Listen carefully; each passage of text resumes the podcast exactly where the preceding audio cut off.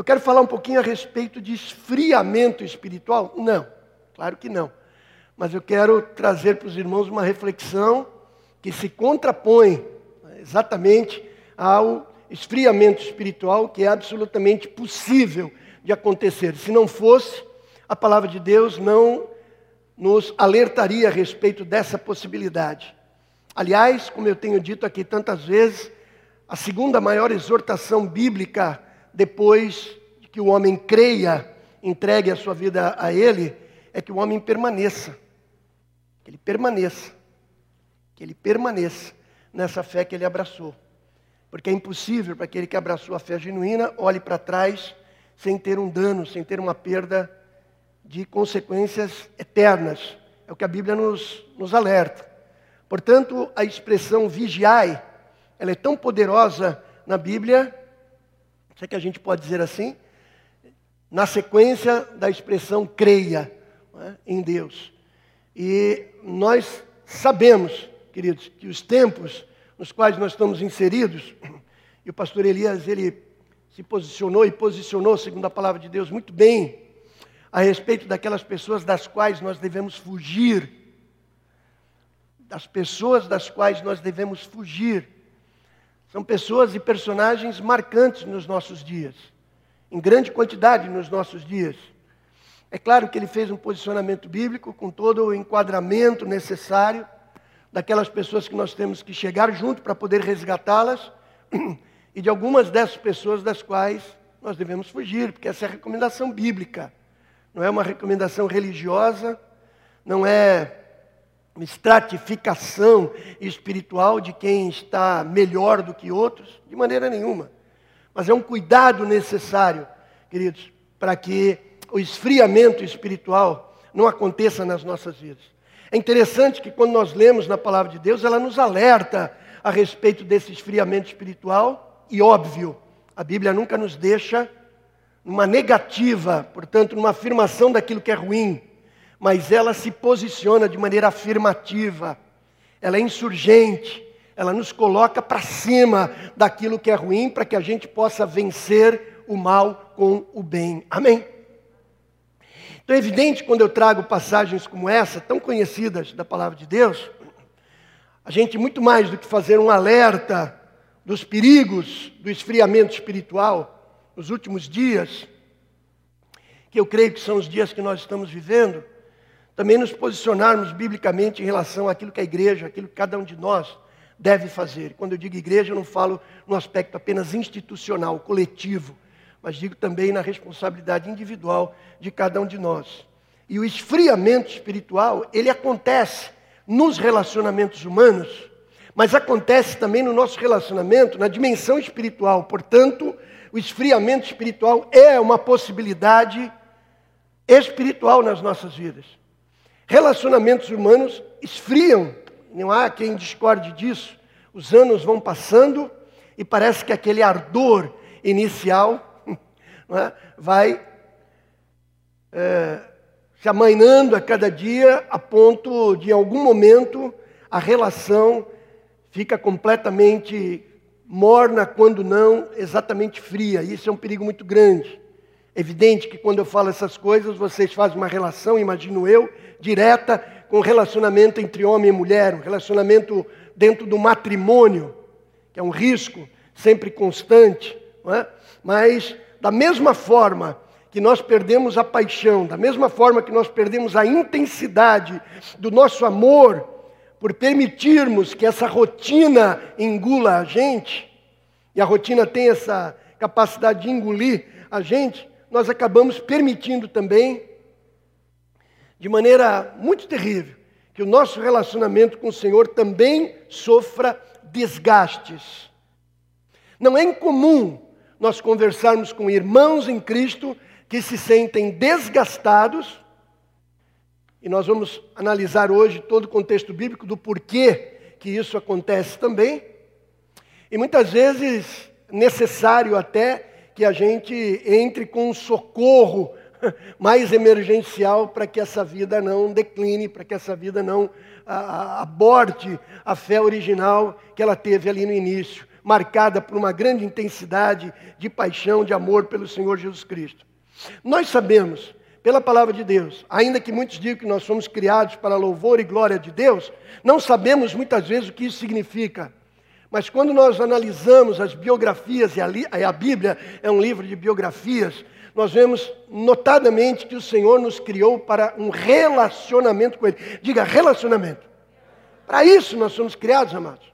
Para nos relacionarmos com o Senhor, queridos. E o que eu vejo na palavra de Deus é sempre que o Senhor percebe que o nosso relacionamento com Ele vai sofrendo um esfriamento, Ele grita, me permitam usar essa expressão. O Senhor não se conforma com isso, a palavra de Deus mostra isso. Ele protesta. O Senhor protesta contra o esfriamento do relacionamento com Ele. Ele nos chama de volta, Ele pede de volta exatamente aquilo que nós perdemos. Você conhece o Salmo 103? Ele se apresenta como um Deus da aliança. E ele diz: Eu não rompo as alianças com aquele que se aliancia comigo, ou aquele que se aliança comigo, se você preferir. Eu não rompo. E quando nós lemos na palavra de Deus que se nós somos infiéis, ele permanece fiel, isso tem implicações diretas no nosso relacionamento com ele, irmãos.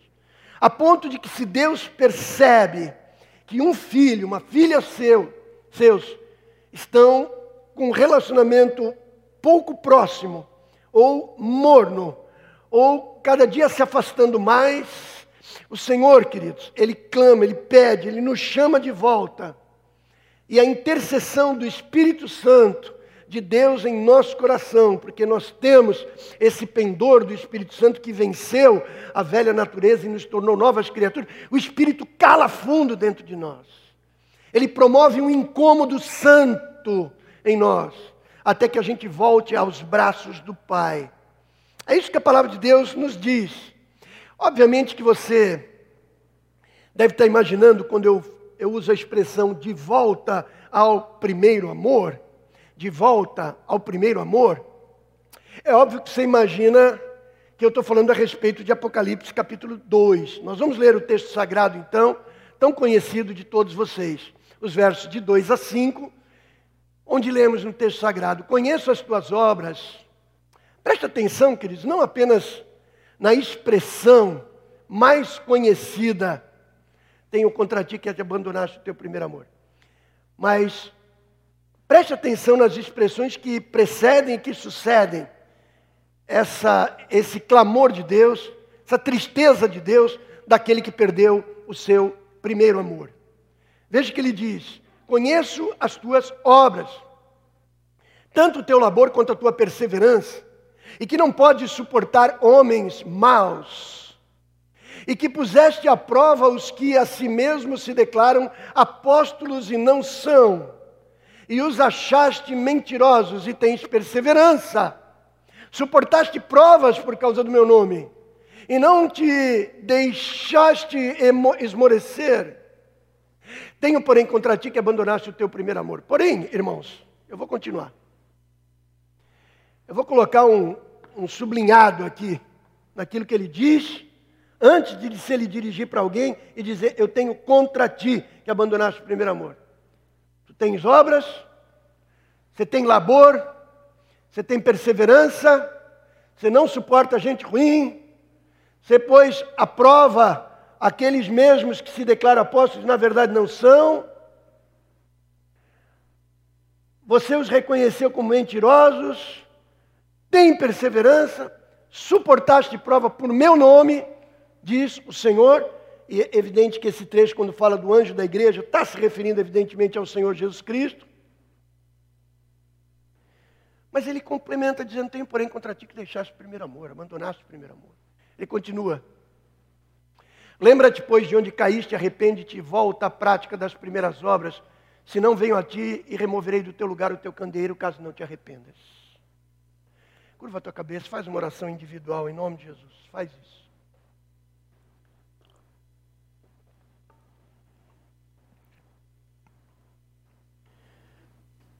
Mais uma vez, Deus, eu clamo a Ti, que a Tua palavra não sofra interferência negativa, contrária Eu ouso te pedir, Pai, que até mesmo a tua palavra não sofra nenhuma ação limitadora, ou da minha parte, ou da parte daqueles que a ouvem, Senhor, mas que teu Espírito tenha liberdade absoluta para falar conforme a tua vontade. Eu clamo agradecido e confiado em nome de Jesus. Amém. Amém, amados? Então vamos lá. Quantos estão afim de ouvir a palavra de Deus hoje, de estudar a palavra de Deus essa noite? Amém? Então, peça ao Senhor, Senhor, me mantém ligado aí, em nome de Jesus. O texto, obviamente, que ele tem como expressão principal esse primeiro amor. E a gente precisa definir o que é esse primeiro amor, porque, evidentemente, essa expressão não está equalizada aqui na mente de todo mundo. Eu posso lembrar do primeiro amor, daquela minha primeira paixão, né, que eu tive lá na adolescência, na criança, na juventude, sabe, sabe Deus quando, né, e fazer uma associação disso com as paixões posteriores ou o amor, depois que acabou conta, tomando conta na minha vida. Mas que primeiro amor é esse que o Senhor se refere na sua mensagem? Eu ouso aqui irmãos, se me permitam definir, dizendo que esse primeiro amor, coloca aí, meu irmão, é esse fogo. Vamos colocar aí, meu irmão, por favor. Esse amor, então, é um fogo de grande intensidade em nosso íntimo que coloca Jesus acima de todas as demais coisas. Você quer ler juntamente comigo? Eu não gosto de pedir para você ficar repetindo, mas é apenas uma, uma afirmação importante de nós fazermos. Vamos juntos, bem forte. O primeiro amor é um fogo de grande intensidade em nosso íntimo que coloca Jesus acima de todas as demais coisas. Eu não vou perguntar quem tem esse fogo íntimo no seu coração, não pergunto. Evidentemente que quando você lê e você tem até ousadia de repetir uma expressão como essa, eu acredito que, como crente em Jesus Cristo, você deve fazer uma avaliação de como está o teu coração, de como está o teu amor pelo Senhor, que o coloca acima de todas as demais coisas, de fato e de verdade. Isso foi muito bem exemplificado, queridos, numa das parábolas que o Senhor Jesus Cristo traz para a gente, tão conhecida. Vamos lá, Mateus capítulo 13, o verso de número 44. O reino dos céus, diz o Senhor, é semelhante a um tesouro oculto no campo, o qual certo homem, tendo achado, escondeu, e transbordante de alegria, vai, vende tudo quanto tem e compra aquele campo. Você está conseguindo entender isso? O Senhor está falando aqui de alguém que, além de transbordar de alegria, de encontrar algo que ele considera muito valioso, ele ainda está disposto a vender, abrir mão de tudo aquilo que ele tem em favor daquilo que ele achou. Parábola do Senhor Jesus Cristo. Essas são, queridos, as características de quem teve um encontro real com o Senhor Jesus Cristo, de quem sabe de onde foi tirado da condição que ele estava antes de ser alguém que recebeu uma nova natureza em Cristo Jesus, porque ser cristão não é uma mudança de religião, não é a adoção de uma doutrina muito correta, porque o cristianismo é de fato, não é estar num grupo muito amável, acolhedor, como de fato a igreja é, é muito mais do que isso. Tudo isso contribui, é claro, mas é muito mais do que isso. Porque é uma experiência intrínseca, íntima, queridos. É aquele fio de prata, como diz o sábio que quando eu fecho os meus olhos e eu me curvo diante de Deus, eu consigo perceber, eu consigo estabelecer um contato com o transcendente, eu consigo estabelecer um contato com o sagrado, eu consigo estabelecer um contato com o Criador dos céus e da terra, eu, eu viajo numa dimensão além de mim mesmo. E quando eu retorno para mim mesmo, eu percebo que a misericórdia de Deus é grande, a graça de Deus de alcançar alguém tão pequeno quanto eu. Então, quando o Senhor Jesus está falando a respeito disso, Ele está falando exatamente de quem descobriu, quem descobriu quanto isso vale. Não tem dificuldade, querido, além de se alegrar nisso, de deixar em segundo plano tudo aquilo que tem, que possui, para poder manter isso eh, na sua própria vida. É dessa alegria inicial que o Senhor Jesus Cristo está mencionando aqui na parábola do semeador, tão conhecida por todos, queridos. E que, infelizmente, nós permitimos, algumas vezes, que isso desapareça da nossa vida. Nós permitimos que uma nuvem cerque a nossa visão espiritual, cerque a nossa vida espiritual, coisas e coisinhas, problemas e problemões. E a gente acaba perdendo a visão daquilo que é maior, os céus se cerram, a nossa oração fica pesada, a nossa comunhão fica difícil, o nosso relacionamento fica distante. A gente permite que esse ardor, que esse fogo que nós tivemos lá inicialmente acabe diminuindo a sua intensidade. Eu lembro quando eu era novo convertido, em 1978. Eu ia para a faculdade de arquitetura, terceiro ano eu estava. Ia carregando meu material e eu tomava. Quando eu chegava, ali do lado do Hospital Guilherme Álvaro, havia uma passagem de terra dali até Oswaldo Cruz, onde eu tomava depois ia para a FAUSA, Faculdade de Arquitetura de Santos. Quando eu entrava, Fernando, naquele caminho de terra, que eu podia dar bandeira, né? Ninguém estava me ouvindo, porque era um caminho, apesar de largo, era bem bastante solitário. Quando entrava ali, tinha ali uns 200, 300 metros no máximo. Não sei exatamente. Era entre o Canal 4 e Oswaldo Cruz. Oswaldo Cruz. Eu não tinha problema nenhum. Eu começava a cantar alto.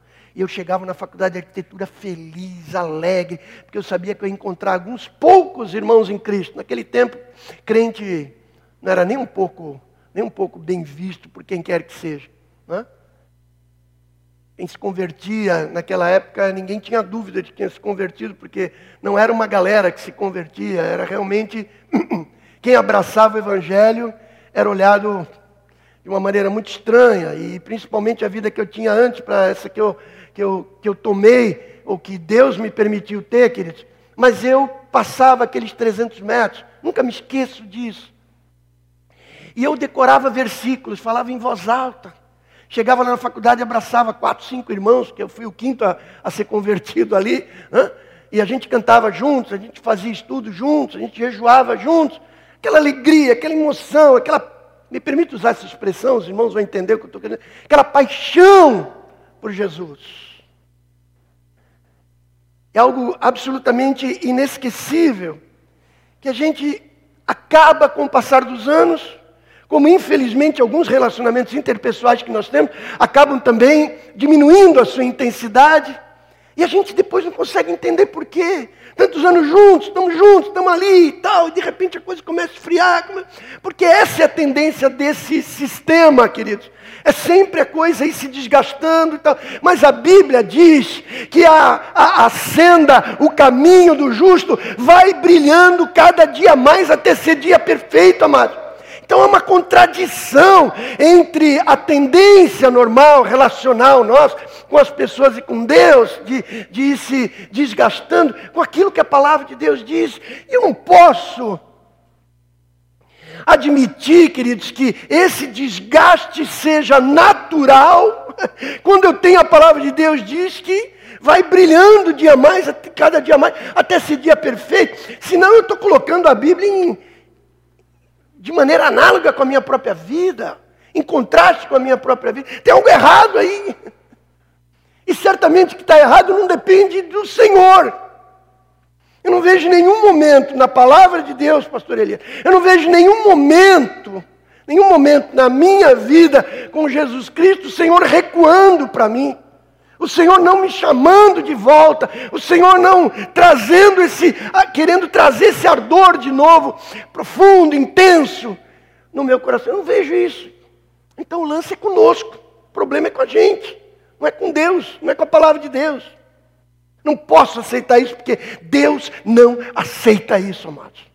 Deus busca a gente de volta. Mas eu quero continuar nessa parábola, porque lá nos versos 20 e 21, ainda de Mateus 13, nós lemos o que foi semeado em solo rochoso. Esse é o que ouve a palavra e a recebe logo com alegria, mas não tem raiz em si mesmo, sendo antes de pouca duração. Em lhe chegando angústia ou a perseguição, por causa da palavra logo, se escandaliza, diz a palavra. Olhe para mim. Existem cristãos, então, que permitem, amados, que esse primeiro amor, que esse ardor por Jesus, que esse ardor pelo Evangelho vá diminuindo a cada dia. Mas diz o texto que até mesmo diante de, das mais duras provações, ainda existem cristãos que permanecem transbordantes de alegria no Senhor. Você pode dizer glória a Deus? Ainda existe. Ainda existe um remanescente. Que apesar do que passa, ele continua firme no Senhor. Ele sabe de onde veio, sabe qual é a obra que o Senhor fez na sua vida, sabe a dimensão da sua salvação, do perdão dos seus pecados, que vai além daquilo que ele tem consciência, mas segundo a consciência do próprio Deus. Portanto, além daquilo que eu imagino que Deus fez por mim. Muito além. E nem olhos viram, nem ouvidos ouviram, não desceu, não, bateu no coração humano que Deus tem preparado para aqueles que o amam. Não é só na eternidade, aqui também. E aí eu leio aí em Atos dos Apóstolos, capítulo 5, versos 40 e 41. Olha aqui para mim, essa alegria mantida. Chamando os apóstolos, açoitaram-nos e ordenando-lhes que não falassem o nome de Jesus, os soltaram. E eles se retiraram do sinédrio, regozijando-se porque tinham considerado dignos de sofrer afrontas por esse nome. Você consegue dizer um glória a Deus aí? Aí imaginou, amado? Passando tribulação, sofrendo tortura, sofrendo açoite, quando você sai de lá, porque Deus permitiu que saísse, você sai glorificando a Deus, porque foi digno, digno, de chegar talvez um pouquinho próximo daquilo que Jesus sofreu por nós, de ter uma identidade com os sofrimentos de Cristo por amor ao nome do Senhor Jesus. Oh, amados, quantos de nós se encontram nessa situação? Quantos de nós? Portanto, esse primeiro amor, qual anjo fala à igreja, ali, Cristo, é exatamente esse primeiro momento do relacionamento com Cristo. Quando a gente abre mão de tudo por causa de Jesus, a gente não tem problema de passar vergonha, a gente não tem problema de ouvir o que alguns pais falam, como meus pais falaram algumas vezes para mim, a gente não tem vergonha do que os amigos de anos e anos eh, julgam você, a gente não tem vergonha de nada disso. Eu achei um tesouro e eu estou disposto a vender tudo para não perder esse tesouro que eu recebi. É o que o texto diz. Ainda lá na parábola em Mateus 13, volte lá comigo, os versos 40 e, 45, 46. O reino dos céus é também semelhante a um que negocia e procura boas pérolas, agora, analogia que Jesus faz. E tendo achado uma pérola de grande valor, vai, vende tudo que possui e a compra. Ou seja, irmãos, o reino de Deus passa a ser prioridade absoluta. Olha aqui. Ele não é parte da minha vida. Ele não é um setor da minha vida. A minha espiritualidade, queridos, não é o meu segmento religioso. Ela não é um, um quarto que eu acesso. Ela é o princípio controlador de toda a minha existência. É o princípio controlador. O reino de Deus está dentro de vós. E nada que pode ser visto, nada que pode ser tangível pode ser associado com o reino de Deus, porque o reino de Deus está dentro de nós. Essa dimensão que se expande. Rios de água viva fluem. E essa presença de Deus é gloriosa na vida de alguém como um vaso de barro, como nós somos, queridos. É isso que o Senhor Jesus está falando. Prioridade absoluta. Todo o nosso coração, alma, forças, entendimento, como dizia lá no Antigo Testamento. Esse primeiro amor nos leva a vivermos intensamente essa fé no Senhor Jesus. Esse é o exemplo de Atos capítulo 2, o exemplo dos primeiros discípulos, a partir do verso 41. Está aí. Então os que aceitaram a palavra foram batizados, havendo um acréscimo naquele dia de quase 3 mil pessoas, e perseveravam na doutrina dos apóstolos, na comunhão, no partir do pão e nas orações. Em cada alma havia temor, respeito singelo ao Senhor. E muitos prodígios e sinais eram feitos por intermédio dos apóstolos. Todos os que creram estavam juntos, tinham tudo em comum, vendiam propriedades, bens, distribuíam produto entre todos à medida que alguém tinha necessidade. Diariamente perseveravam unânimes no templo, partiam pão de casa em casa e tomavam as suas refeições com alegria, singeleza de coração, louvando a Deus e contando com a simpatia de todo o povo. Enquanto isso, acrescentava-lhes o Senhor dia a dia aqueles que iam sendo salvos. Você pode aplaudir o nome do Senhor, amados? Essa é a característica de que tem alegria no Senhor. Pastor, isso aconteceu lá atrás, pastor. As dificuldades hoje são grandes, maiores do que eram naquela época. Eu não concordo que a igreja cristã contemporânea tem que ser exatamente igual à igreja primitiva. Eu não concordo com isso, apesar de muita gente falar isso. Acho que ela tem que ser melhor. Ela tem que ser melhor. Ela tem que ser melhor. Que é essa promessa que Jesus deu para a gente a respeito da igreja dos últimos dias. Mas veja o, o, patamar em que esse, esse pessoal vivia desse amor ao Senhor Jesus Cristo. E o interessante é que esse amor nos leva à prática. Ou seja, não é amor só que queima o coração, mas ele nos move. Ele nos move em relação não apenas a Deus, mas nos move em relação ao nosso próximo também. Estabelece em nós um padrão de busca. Repito, esse amor que nós sentimos pegando fogo dentro de nós por Cristo Jesus nos impulsiona não apenas a buscarmos o Senhor intensamente, mas também nos move em relação às outras pessoas. Isso significa, queridos, que quanto mais o Senhor Jesus se torna importante para nós, ou qualquer outra coisa, queridos, a gente se move em relação às pessoas, procurando levar a elas a ter essa mesma experiência que nós temos tido com o Senhor. Eu disse aqui no início que nós somos criados para um relacionamento com o Senhor, isso é verdade. Quando o apóstolo Paulo está lá em Atenas, ele faz a seguinte afirmação, que você conhece muito bem, Atos capítulo 17, a partir do verso 24. Leia comigo. O Deus que fez o mundo e tudo que nele existe, Sendo ele Senhor do céu e da terra, não habita em santuários feitos por mãos humanas, nem é servido por mãos humanas como se de alguma coisa ele precisasse. Pois ele mesmo é quem a todos dá vida, respiração e tudo mais. De um só fez toda a raça humana para habitar sobre toda a face da terra, havendo fixado os tempos previamente estabelecidos e os limites da sua habitação, para buscarem a Deus, se porventura tateando o possam achar, bem que não está longe de cada um de nós. Olha aqui, sabe qual é o padrão do apóstolo Paulo? Sabe qual é o padrão de busca do qual o apóstolo Paulo fala?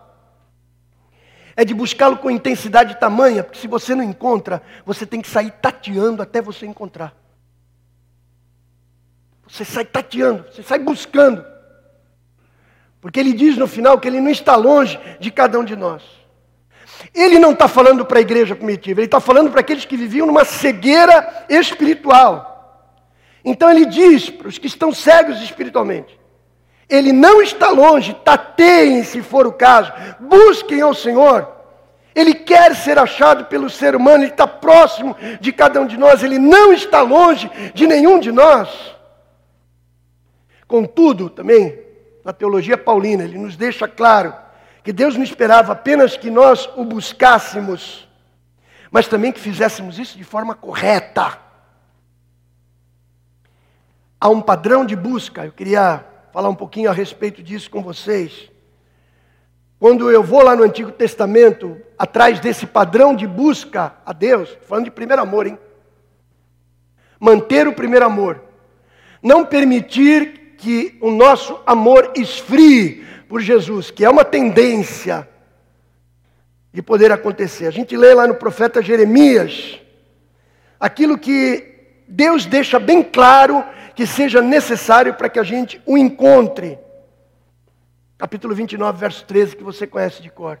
Buscar-me-eis e me achareis quando me buscardes de. Pastor, o que é buscar a Deus de, de todo o coração? Não sei. Eu só sei que quando você encontra, você buscou. Não dá para dar uma definição prévia. é você voltar todo o seu ser. Eu quero isso. Eu sei que isso é bom. Eu sei que isso é o melhor para a minha vida. Eu sei. É colocar toda a intensidade do teu ser focado em que você encontre a presença bendita desse Deus. E onde que eu encontro isso? Aqui, ó, dentro de mim. Eis que habito no alto e sublime trono, diz o Senhor em Isaías 45. Mas habito também no coração do contrito, do abatido de espírito. Nenhum de nós subiu até o alto e sublime trono de Deus, queridos. Mas no coração contrito, ali eu tenho certeza que Deus pode, pode ser encontrado. Você pode dizer glória a Deus por isso? Sabe o que é um coração contrito? Coração esmigalhado. Não é um coração duro, é um coração esmigalhado, irmãos. Coração humilde, coração quebrantado, se você prefere essa expressão, que é muito boa também. E esse padrão de busca do qual eu estou falando, queridos, faz também com que a gente trabalhe para Deus. Trabalhe para o Senhor. Trabalhe na obra. Trabalhe na sua casa. Porque o próprio Deus relaciona esse amor a Ele com algo que Ele promove como consequência. Eu não fico ali no estado de graça apenas. Eu sou movido por Deus, impulsionado pelo Espírito Santo de Deus a fazer algo, queridos. Quando Deus pergunta a Pedro: Pedro, tu me amas? Ainda que ele tenha perguntado a respeito do amor ágape, primeira e segunda vez, e a terceira vez do amor filéu, não importa. Ele até suporta a resposta possível de Pedro naquele momento, não vem ao caso isso agora. Mas quando Pedro declara essas três vezes a respeito do amor do Senhor, ele complementa, então, pastoreia o meu rebanho. O amor, queridos, nos impulsiona a fazer algo. Aquilo que recentemente eu preguei a respeito de obras de justiça. Nos envolvermos com as obras de justiça. O apóstolo Paulo fala que o amor de Cristo, ou o entendimento, a profundidade do, do conhecimento do amor de Deus, como ele usa no texto, nos constrange. Vamos lá, segundo aos Coríntios, capítulo 5, nós vamos ler bastante a Bíblia até o final. Pois o amor de Cristo nos constrange, julgando nós isto, um morreu por todos, logo todos morreram. E ele morreu por todos para que os que vivem não vivam mais para si mesmos, mas para aquele por quem eles morreu, por quem ele morreu e ressuscitou. Amém, amados? Tem um finalzinho ali que não devia ter entrado, mas não tem problema. O texto é esse. Esse constrangimento. Queridos, como é que nós estamos constrangidos pelo amor de Cristo? Você entra na presença dele, você percebe a intensidade do amor por você. O apóstolo Paulo diz que constrange ele. Quando ele escreve a primeira aos Coríntios, no capítulo 15, o verso 10, veja o que ele diz: Mas pela graça de Deus, sou o que sou, e a sua graça que me foi concedida não se tornou vã. Antes, trabalhei muito mais do que todos eles, todavia não eu, mas a graça de Deus comigo. É claro que Paulo estava dando uma cutucada nos demais apóstolos, né? As os falsos apóstolos. Não, falsos não, os apóstolos mesmo. O apóstolo Paulo tinha uns conflitos ali com aquele, com aquele núcleo duro né? de Jerusalém, ali, Tiago, Pedro e João. Que muitas vezes desafiaram a sua autoridade apostólica. É claro que esse apóstolo Paulo que, Paulo que diz que dá uma cutucada, uma canelada, pisa no calo dele, dizendo que trabalhou muito mais que ele, foi aquele que no final da vida, dos quais eu sou o maior dos pecadores.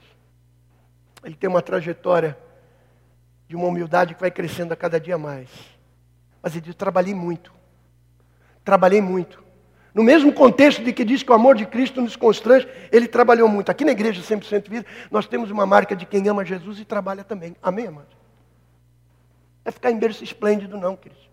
Quer estar no púlpito, quer estar trabalhando, quer estar nos departamentos, quer estar somando com a gente, arregaça a manga, meu irmão.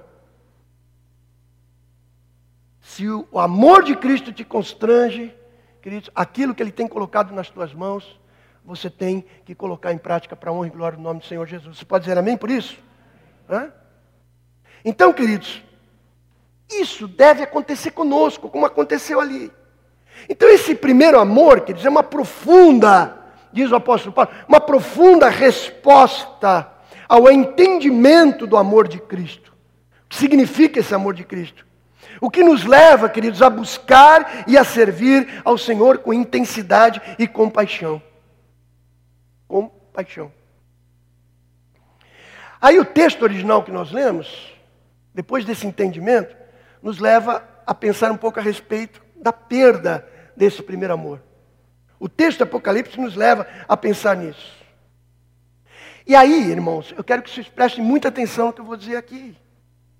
Alguns acham que se o primeiro amor nos leva a trabalhar para o Senhor, e Ele nos leva, é sensível o que eu vou dizer aqui agora, então a perda do primeiro amor poderia significar, num raciocínio mais direto, uma diminuição da produtividade.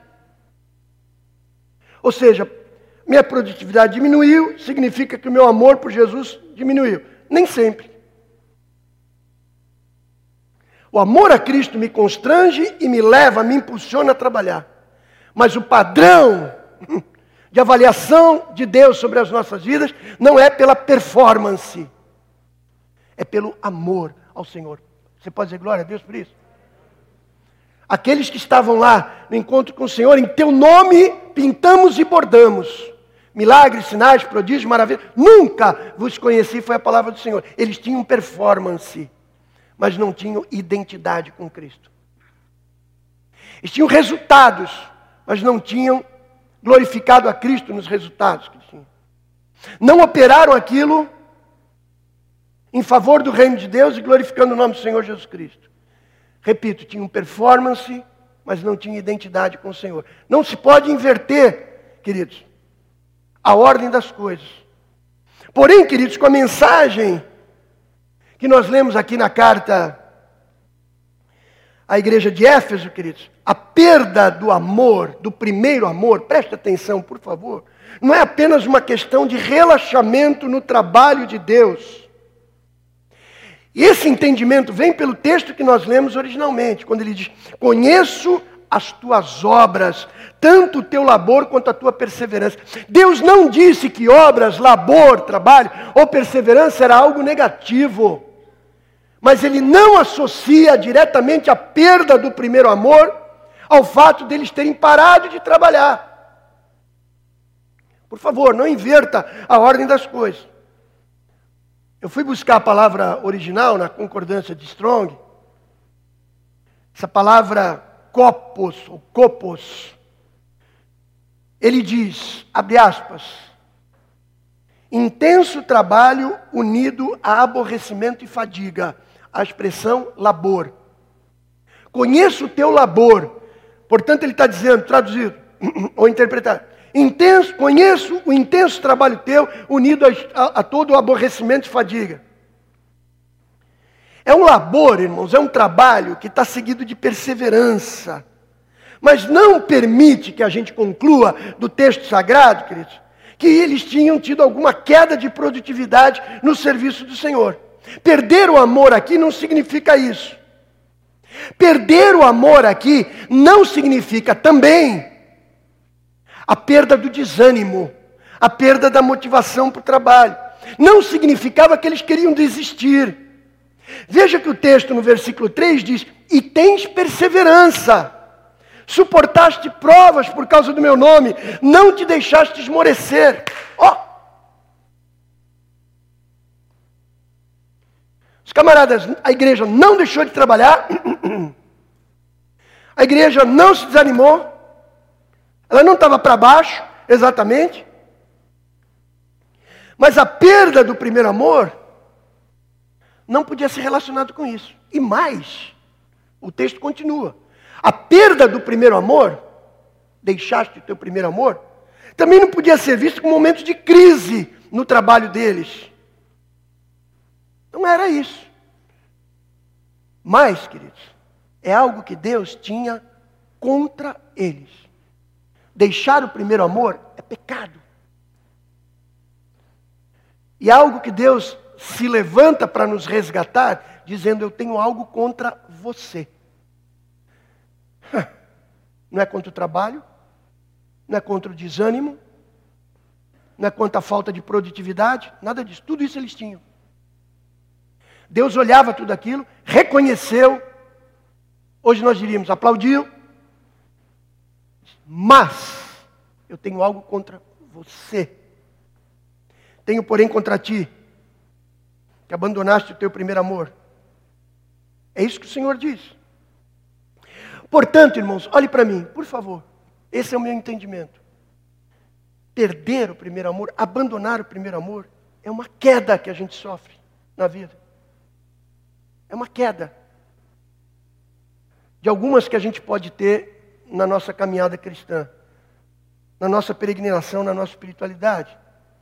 E não tem outro nome, a Bíblia chama isso de pecado.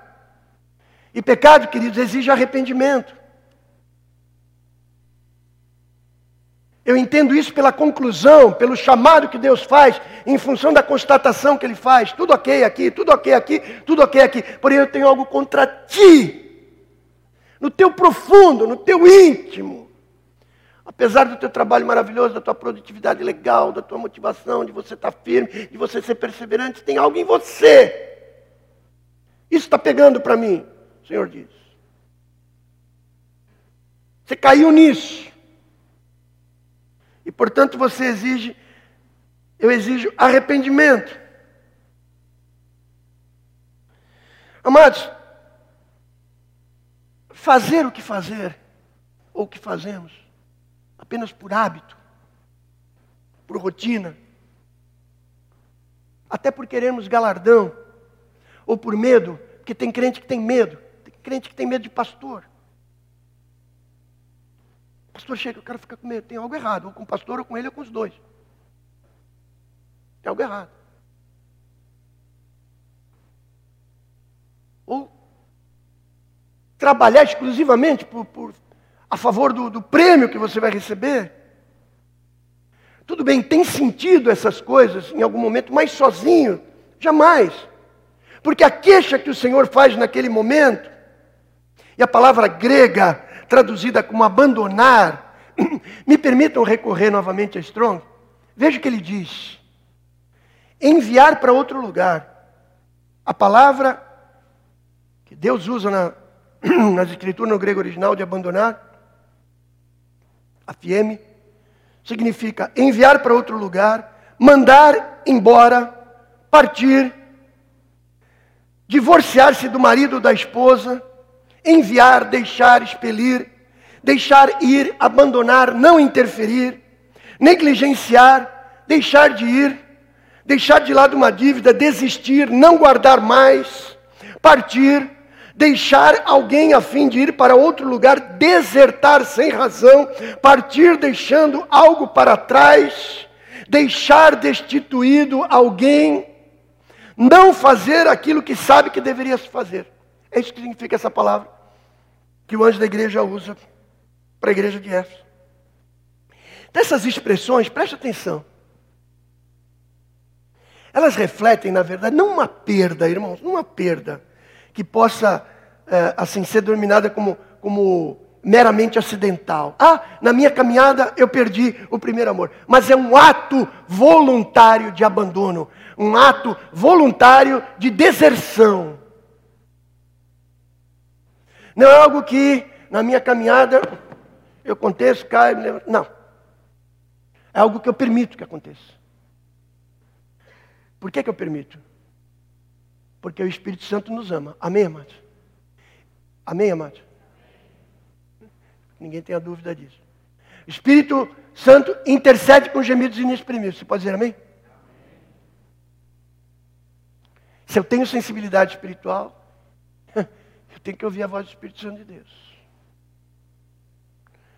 Às vezes eu nem consigo identificar objetivamente o que seja, mas eu tenho aquele pendor do Espírito. O Espírito comunica, comunica algo e revela algo para nós. Então eu tenho que buscar essa questão. Por que disso? Então não é uma perda acidental. No meio do caminho, na minha caminhada, eu perdi isso. Não. A Bíblia mostra que é um ato voluntário, é um ato de abandono, um ato de descaso. Se eu percebo que o meu amor está esfriando, eu estou e, e permaneço não reagindo a isso, eu estou tendo descaso com algo que o Espírito está testificando. E a Bíblia diz: não extingais o espírito, é lupel no grego, significa não abafe, não retenha, não tente conter, como se ele pudesse ser contido. Não tente conter o Espírito Santo de Deus. Se ele está falando, se ele está te tocando, abre os teus olhos, os teus ouvidos espirituais, ouça o que o Espírito está te dizendo. Porque se não fizer isso, e não apenas não ouvir, mas não agir contrariamente ou a favor, é, pelo menos ao que o Espírito está te pedindo fazer, você está tendo um descaso com o Espírito Santo de Deus. E a pergunta é: por que, que nós perdemos o primeiro amor? Amor é. Primeiro, esse primeiro amor quer dizer que nem um fogo. Se a gente coloca lenha, ele vai inflamando cada vez mais. Se a gente joga água, ele se apaga. Não tem jeito. A gente consegue entender essa analogia num relacionamento de homem e de mulher? Sim ou não? Para quem acha que amor é, flui, flui, flui, meu Jesus. Ou eu estou muito errado, ou você está completamente enganado. Se você não fizer investimento na relação, meu amado, é como se estivesse jogando água nela. Esse investimento é permanente. Eu não consigo ler em 1 Coríntios 13 nada que defina o amor como algo ligado a sentimento. E sim, a algo deliberado, a uma atitude da nossa parte. É isso que eu entendo. Quando o apóstolo Paulo, naquele capítulo áureo, fala a respeito do amor. Depende de como você entenda sentimento, obviamente. E eu creio, irmãos, eu creio mesmo, do, da sola do pé até o último fio de cabelo, que já não são tantos, eu creio firmemente, irmãos, que quando eu faço esse investimento em atitudes de bem, porque o amor significa isso, não é só perceber, é, é algo que identifique a minha postura é como alguém que ama a Deus, queridos, o sentimento vem como prêmio. Amém? Por isso que você pode ficar com uma pessoa a vida inteira e continuar amando essa pessoa, porque se você investe ali, o sentimento vem como prêmio. Né? Deus abençoa com o sentimento. Você consegue ter prazer. Tá os dois velhinhos lá, os dois se curtindo da maneira que consegue.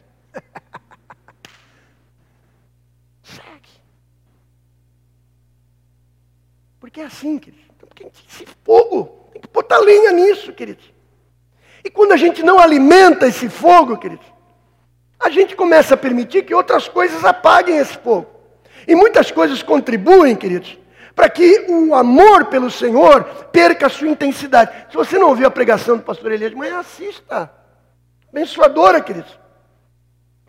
Mas eu queria essa noite, queridos, não vou ser tão rápido, por favor, assim, quero comprimir esse conteúdo o mais possível, mas eu preciso tratar essas coisas. Falei para ela, hoje eu queria entrar um pouco mais fundo nessa questão. Não só fazer um apelo pela manutenção do primeiro amor. Mas tem algumas coisas importantes que a palavra de Deus nos ensina, que contribuem para que esse primeiro amor seja, seja apagado, que a gente descaia desse amor. E isso a gente deve tomar, queridos, como prevenção, ou seja, da maneira como a gente evitar. A primeira delas é o convívio com o pecado. Diga comigo, convívio com o pecado. Segunda coisa é a falta de profundidade. Diga, falta profundidade. A terceira é a falta de tratamento. Diga, tratamento. E a quarta são as distrações, que eu tenho falado tanto. Diga, distrações.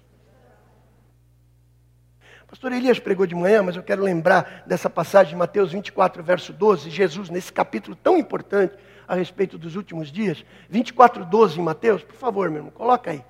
Tem aí? Aqui diz: E por se multiplicar a iniquidade, o amor de muitos esfriará. E por se multiplicar a iniquidade, o amor de muitos esfriará. Olha aqui. Muitos cristãos também. Óbvio. Estou falando para a igreja. Então, queridos, olha aqui, preste atenção. Sintoniza aí, não cansa não. Posso seguir ou não, irmãos? Quando ele fala aqui a respeito desse, quando eu falo a respeito desse convívio com o pecado aqui, queridos, eu estou falando não de que a pessoa está pecando propriamente de ela mesma.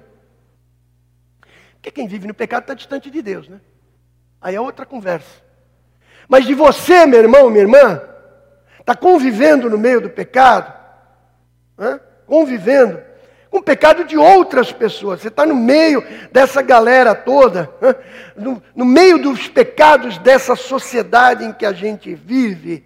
e Jesus está dizendo a multiplicação do pecado à nossa volta, a gente passa a conviver com isso, mesmo que a gente não a pratique, a gente começa a tolerar isso. Olha aqui. Algumas pessoas dizem para mim, pastor, se a, gente, se a gente não tolerar isso, a gente vai acabar enlouquecendo. Pode ser. Mas eu não estou neurotizando nenhum de vocês, não. Querendo neurotizar vocês. Olha, reaja tudo e tal, com intensidade, com radicalidade. Não, eu estou dizendo que no teu coração você se afiar com isso. O apóstolo Paulo passava por, passava por Atenas, né? e dizem os filósofos da época que tinha mais ídolos em Atenas do que tinha, do que tinha pessoas. Mais de um milhão de pessoas naquela cidade, naquela época. E diz o texto original que o coração de Paulo se afiava quando ele via aquilo. Ele saiu derrubando tudo, quebrando tudo, de jeito nenhum, mas o coração dele, nah, se mexeu com aquilo. Sabe, queridos? Convívio com o pecado pode permitir, é isso que eu quero dizer, que o teu primeiro amor seja diminuído, queridos. A gente precisa ter cuidado da gente não se acostumar. E quando eu digo não se acostumar, e quando eu digo que perder o primeiro amor, é uma atitude nossa, nós é que definimos isso, é entender que as coisas com as quais eu tenho contato podem estar exercendo uma influência muito negativa. Os filmes que eu vejo, as novelas que eu assisto, os sites que eu frequento, as pessoas com as quais eu me junto para fazer algumas coisas. Não estou pregando aqui que você se afaste dos pecadores de jeito nenhum, ao contrário. Mas se você começa a se conformar com isso, tomar a mesma forma, as mesmas atitudes, querido, violência, imoralidade, valores mundanos que a gente começa a, a, a aceitar, a gente perde aquilo que a palavra de Deus diz, um coração que aborrece o mal. Então a gente vai se acostumando a esses valores, a ponto de a gente permitir que o nosso amor esfrie. Eu vou perdendo o tato, eu vou perdendo a sensibilidade. Eu começo a aceitar aquilo como algo que não pode ser mudado de jeito nenhum. A Bíblia diz que nós não devemos nos conformar com esse mundo, ou seja, não posso permitir que o sistema regule a minha forma de vida, mas eu agi de maneira insurgente, de maneira a influenciar, ao invés de ser influenciado. Uma pastora pregou recentemente, no domingo passado, quando ela falou a respeito de Esther. Poder da influência, ao invés de sermos influenciados. Em 2 Pedro, capítulo 2, versos 6 a 9. Vamos juntos, irmãos, vamos lá. E reduzindo as cinzas as cidades de Sodoma e Gomorra, ordenou-as a ruína completa, tendo-os posto como exemplo a quantos venham a viver impiamente. Exemplo para quem vive impiamente. E livrou o justo, afligido pelo procedimento libertino daqueles insubordinados, porque esse justo, pelo que via e ouvia, quando habitava entre eles, atormentava a sua alma justa cada dia por causa das obras iníquas daqueles porque o Senhor sabe livrar da provação os piedosos e reservar sob castigos injustos para o dia de juízo. Amém? Olha aqui. Qual é a, o que, que Pedro evidencia na sua carta? Ele não ia mudar a realidade do que estava ao lado dele, no sentido de interromper o curso desse mundo que está entesourado para o fogo. Mas a marca dessas pessoas é que, está lá, hã? atormentava sua alma justa, ou seja, eles não se conformavam com a malignidade presente. E confiavam que Deus iria abençoar os justos e iria punir aqueles que estão vivendo maldosamente. Essa é a questão. O segundo fator, irmãos, que contribui para esse esfriamento do nosso primeiro amor é a falta de profundidade. Diga-me, falta de profundidade. Ou aquilo que eu tenho chamado de superficialidade, mal do século. Mal do século. A gente tem tanta pressa do que, irmãos? Do que? Hoje eu estava um pouco, na hora do almoço, um pouco bravo e tal, porque algum sinal, alguns, algumas respostas no celular demoravam, demoravam, demoravam. Né? Estava numa porta, eu parei e falei, meu Deus, por que esse incômodo? Por que essa pressa? Aí falei para a Ana, lembra quando a gente queria falar com alguém antigamente, em outra cidade, a gente ligava para telefonista. Para vocês que não são tiozinho, né, qualquer coisa, pergunta para mim como era. Mas era assim. Se ligar para telefone, queria ligar para São Paulo, liga para telefonista, ela agendava um horário para te ligar. Isso eu tinha 10, 12 anos de idade. Aí, às vezes, era para o dia seguinte. Olha, amanhã, 11h42, eu ligo para o senhor e tal, para a gente completar essa ligação. Você ficava feliz em esperar. Ficava feliz. Ficava que nem o pequeno príncipe, né? Feliz porque sabia que ia encontrar com aquela pessoa em algum momento. Né? Hoje não. Conta um negócio não responde, você fica maluco, mas temperatura sobe rapidamente por causa de alguns poucos segundos que você não consegue a resposta. Está com pressa do quê? O que, que vai mudar isso? Estou indo contra a tecnologia. A tecnologia é maravilhosa. Mas aquilo que muitas vezes produz dentro do nosso coração, queridos. E aí a gente vive nesse, nesse, nesse nível de profundidade muito superficial. Parábola do semeador, Jesus fala a respeito do solo pedregoso, que não desenvolve profundidade. E ele diz: quando não produz, quando não é, busca profundidade, morre rapidamente cresce rapidamente, mas não dura.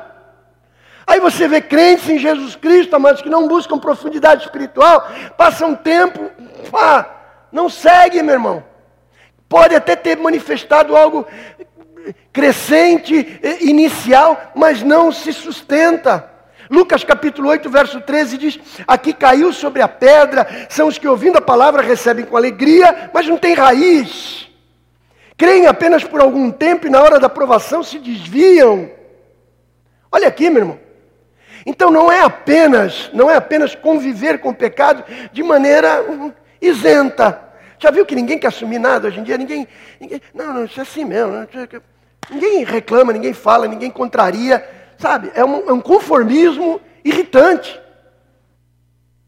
Que luz é isso quando a gente se conforma com, a, com as coisas do jeito que elas são?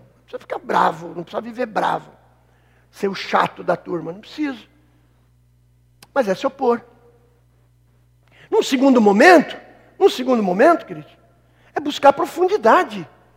Coisa que a maioria não busca. As pessoas têm informação, mas não têm formação. O que segura é formação. Eu disse que hoje em dia todo mundo tem opinião sobre tudo.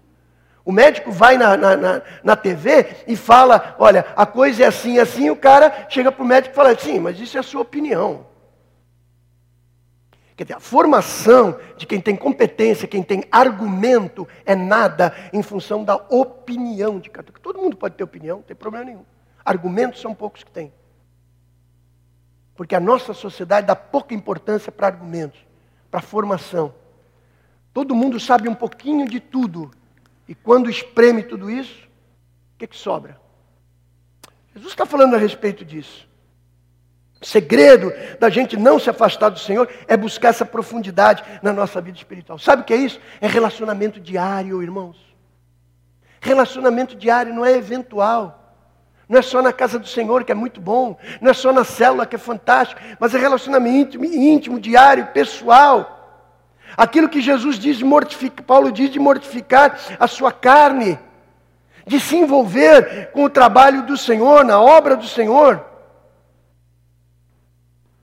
E se por um lado, Apocalipse fala dessa falta de profundidade também, fala a respeito daqueles que se aprofundam nas coisas de Satanás. Meu irmão, se você está superficial na obra de Deus, Saiba que tem muita gente profunda nas obras de Satanás.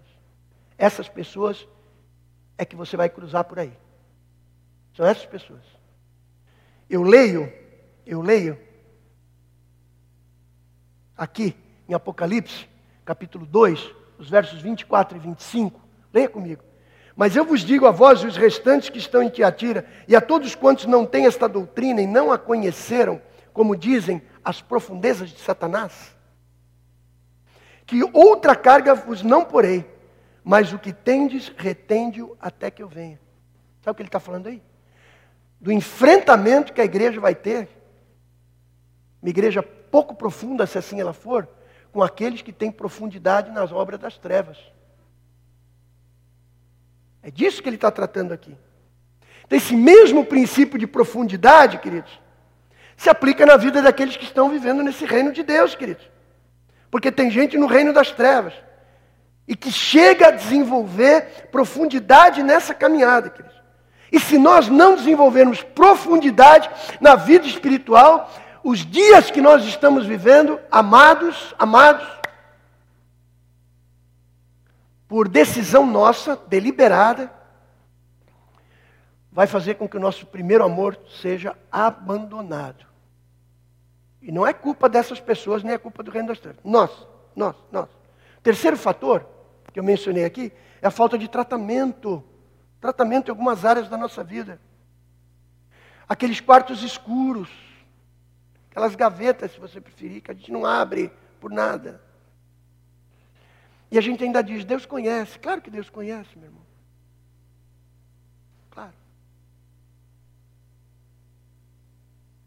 Na parábola do semeador, que nós falamos aqui, diz que o potencial de frutificação da palavra de Deus pode ser abortado.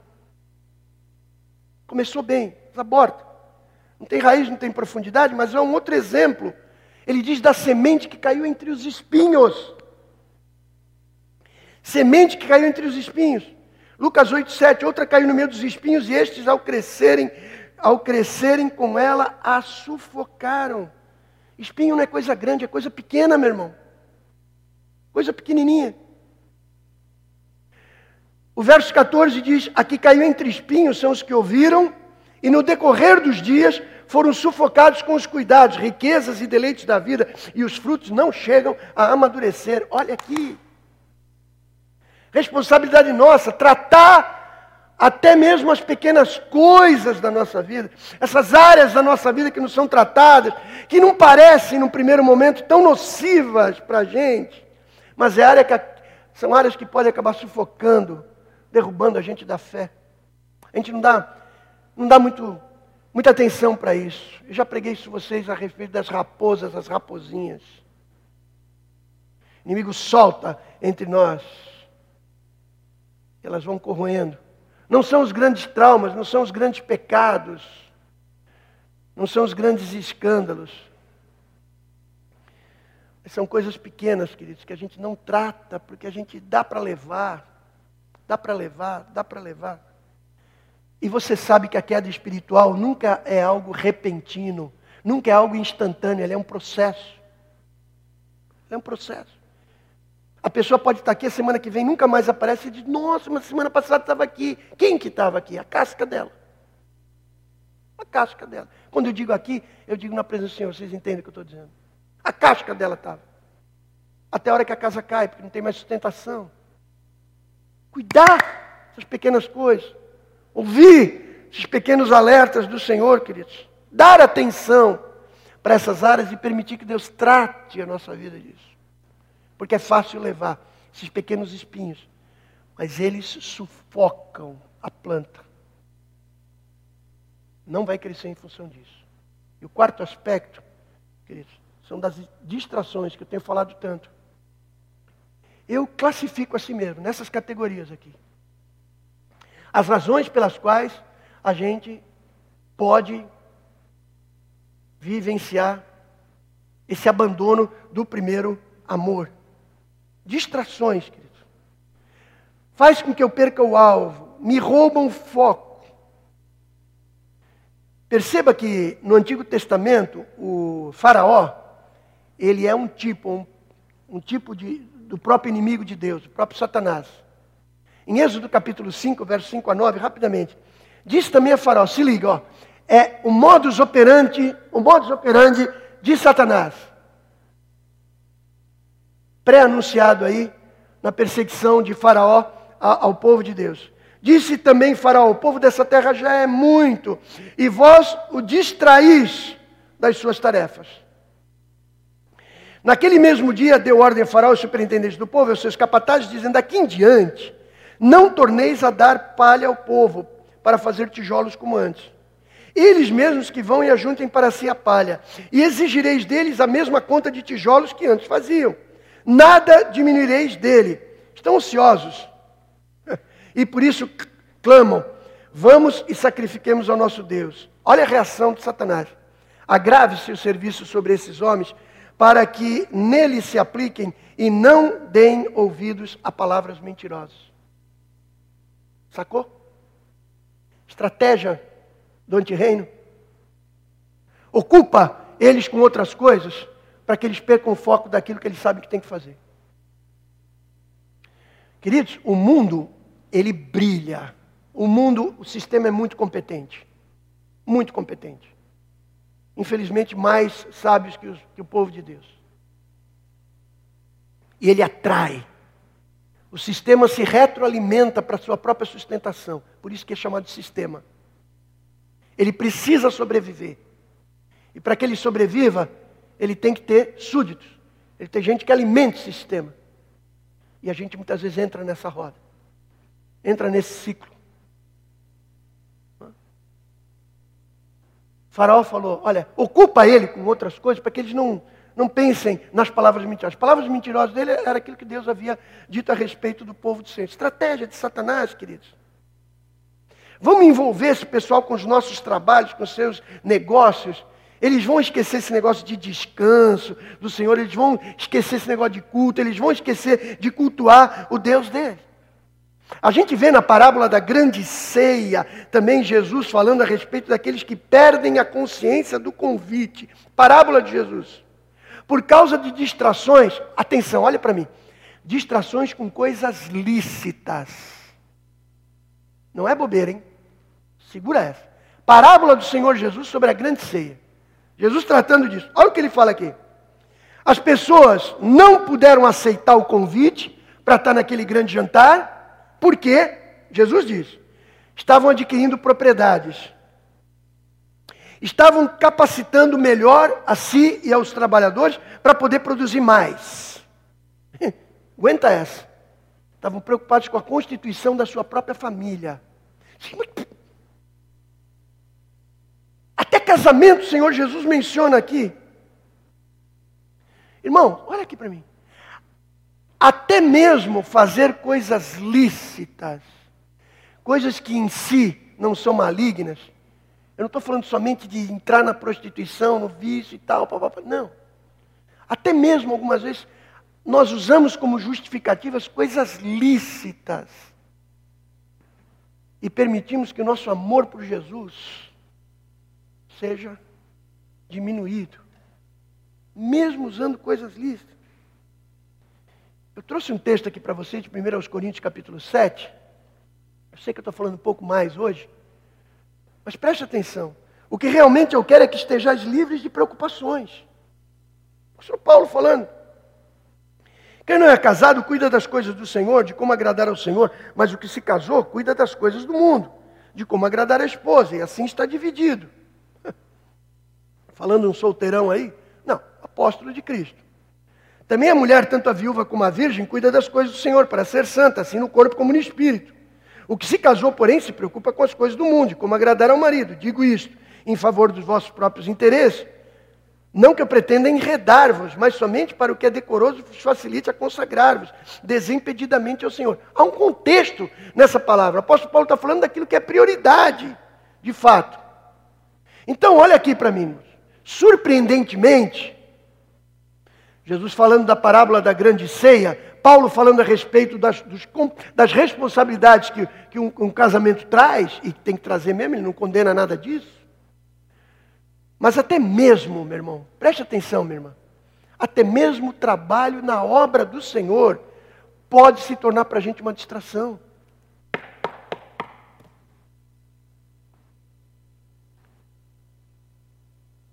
Se não houver consciência dos porquês, a quem eu estou servindo, como o meu coração está quando eu faço aquilo, qual o meu envolvimento com aquilo, até mesmo a obra do Senhor pode se tornar distração na minha vida, queridos. Eu volto a repetir o que eu disse lá no início. A igreja de Éfeso, eles não tinham parado de trabalhar. E mesmo assim, Deus tem algo contra vós, contra o vosso trabalho. Vós, o teu coração. Marta e Maria, Marta e Maria, Lucas 10 com Jesus. Você acha que Marta estava preocupada somente em dar conta das coisas da casa? Não, ela queria fazer uma coisa bem feita, irmãos. Ela queria, ela estava num baita de um esforço legal ali, preparar tudo que era do bom e do melhor. E aí, Maria, me ajuda aqui, estou aqui sozinho e você aí. Né? Só que nós estamos debaixo de uma palavra do Senhor e não nossa. Jesus disse que ela procurou a melhor parte. Acho até, queridos, que nós temos que saber conciliar Marta e Maria no nosso coração. Fazer o que a gente tem que fazer, mas jamais perder. Jamais perder. E deixar de aproveitar a presença de Deus na nossa vida. Em tudo aquilo que a gente está fazendo. Amém, irmãos? Jesus disse: Marta, Marta, Marta, Marta. Se anda inquieta. Você se preocupa com muitas coisas. Entretanto, pouco é necessário. Ou mesmo uma só coisa. Maria escolheu a boa parte. E essa jamais lhe será tirada. Diga comigo, uma só coisa me é necessária. Nada é mais importante para a gente, queridos, do que estarmos num relacionamento íntimo com o Senhor. Amém, irmãos? As outras coisas vão surgir, outras coisas vão acontecer. Portanto, a exortação na palavra de Deus, de, de, de, de Apocalipse, é que a gente vigie para que o nosso amor não descaia. É um caminho de proteção do nosso amor pelo Senhor, queridos. E me permitam, amados, tenho pouca coisa mais, dois versos só para ler com os irmãos antes de terminar. Esse último ano, a minha, a minha palavra preferida é como. C-O-M-O. Seguida de, um, de uma interrogação. Eu quero transformação de mente? Ok, todo mundo quer. Como? Quero santificação? Todo mundo quer. Sem a qual ninguém verá Deus. Como? Eu quero regeneração? Todo mundo quer. Como? Uma coisa a gente está convicto do tem que fazer, queridos, mas como eu faço isso? Como fazer o caminho de volta? Como? Eu quero encerrar com isso. Diga comigo, caminho de volta. Caminho de volta é o caminho da restauração. Isso eu estou falando quando o nosso amor esfriou. Quando a gente está perdendo aquele fôlego inicial da nossa vida. É isso que o anjo disse: Lembra-te, pois, de onde caíste, arrepende-te e volta à prática das primeiras obras. E se não venho a ti, moverei do teu lugar o teu candeeiro, caso não te arrependa. Três passos que o anjo fala aqui nesse versículo. Primeiro, diga comigo, bem forte: lembra-te. Segundo, arrepende-te. Terceiro, volta à prática das primeiras obras. Primeiro passo é recordar, queridos. Lembrança do nosso tempo anterior à perda. Jeremias diz em Lamentações 3, verso 21, quero trazer à memória o que me traz esperança. Amém? É incrível a capacidade que a gente tem de lembrar de coisas que não podem movimentar a gente para mais nada na nossa vida. Ao invés de nós lembrarmos aquilo que nos traz esperança. Quer lembrar de alguma coisa? Lembra dos bons tempos fervorosos que você teve com o Espírito Santo, com o Senhor Jesus. Amém? Se você se encontra nessa situação. Lembra aquilo. Não lembra do que não presta, meu irmão. Se vier essa, esse pensamento, diga, não! Faz que nem eu, eu grito. E aí tem que voltar a consciência e buscar num esforço mental, não entrar num ciclo negativo, mas num ciclo virtuoso de pensamentos que transforme a minha mente. Isso precisa, sabe, ter vontade de lembrar disso. Se você não vive isso hoje mais, lembre de quando viveu isso bem. Esse poder que isso exerce, o poder de produzir em você um caminho de restauração daquilo que você perdeu. É claro que a lembrança, porque o texto diz: lembra-te. A lembrança, queridos, às vezes é um misto de, de saudade e de arrependimento, sim ou não? Eu, quando lembro de coisas ruins que eu, que eu fiz, é um misto de saudade, ao mesmo tempo de coisas boas e de arrependimento das coisas ruins, queridos. Mas o texto fala a respeito, lembra-te, lembra-te, lembra-te. Segunda palavra que ele usa é arrepende-te, de arrependimento. Então não basta a gente ter saudade de como as coisas eram anteriormente, é preciso, diz o texto que a gente sinta dor por isso, não é remorso. Judas teve remorso, Pedro se arrependeu. Diferente uma coisa da outra. A palavra arrependimento na Bíblia é metanoia, a gente nunca lembra disso que não é somente uma transformação de mente por pensar diferente, agir de maneira diferente. pensa em coisas que te dão esperança e começa hã, a ter essa, essa inversão de sentido, mas sente dor por aquilo. Percebe que o pecado diminuiu o teu amor por Jesus. Percebe que o pecado criou desinteresse por Deus na tua vida. Tiago diz no capítulo 4, verso 8, 8 e 10, e é os últimos versos que eu vou ler. Chegai-vos a Deus, ele chegará a vós outros. Purificai as mãos, pecadores.